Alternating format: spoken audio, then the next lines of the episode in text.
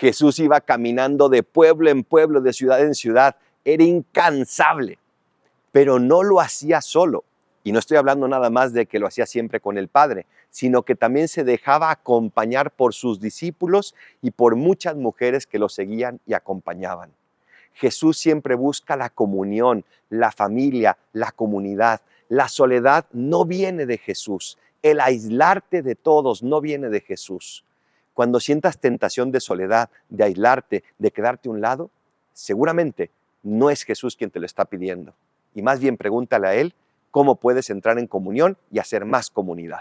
Soy el Padre Adolfo. Recen por mí, yo rezo por ustedes. Bendiciones.